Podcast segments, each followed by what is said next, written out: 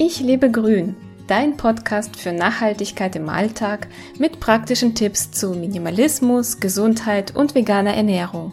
Ich bin Lisa Albrecht und freue mich, dass du dabei bist. Essen im Freien.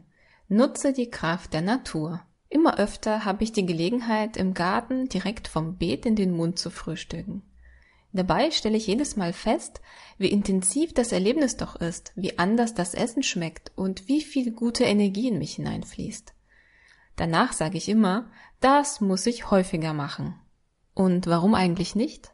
Die meisten von uns essen vermutlich viel zu selten in der Natur. Hand aufs Herz. Wie oft picknickt man pro Jahr? Das kann man doch an einer Hand abzählen. Jetzt, wo der Garten so üppig bestückt ist, habe ich eine leckere Auswahl. Erdbeeren, Johannisbeeren, frische Erbsen, Radieschen, Salat, Sauerampfer, Vogelmiere. Ich arbeite mich einfach vor, gehe durch den Garten, atme die frische Luft ein, genieße kurz diese harmonische Ruhe, bevor der Tag so richtig startet, ernte und esse direkt vom Beet. Das ist ein richtig gutes Gefühl. Das Essen habe ich selbst angebaut. Ich weiß, wie es gewachsen ist und genieße es sehr. Ich lese gerade das Buch vom Sepp Holzer zum Thema Permakultur. Den Link findest du im aktuellen Blogartikel und habe dort einen sehr interessanten Ansatz aufgeschnappt. Die Idee ist folgende. Damit keine Lebensmittelverschwendung stattfindet und nur die Menge an Obst und Gemüse verkauft werden, die man auch braucht, geht man zum Direktpflücken. Statt Supermarkt ist es eine Landschaft mit hohen Hügelbeeten, die mit unterschiedlichen Pflanzen besetzt ist. Man erntet also seine Kräuter, Obst und Gemüse einfach selbst, wie in einem Garten. Das Ganze könnte so angelegt werden, dass ein Rundweg entsteht und somit alle Stationen erreicht werden.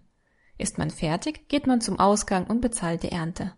Alles frisch, super gesund und dazu war das noch ein toller Ausflug für die ganze Familie.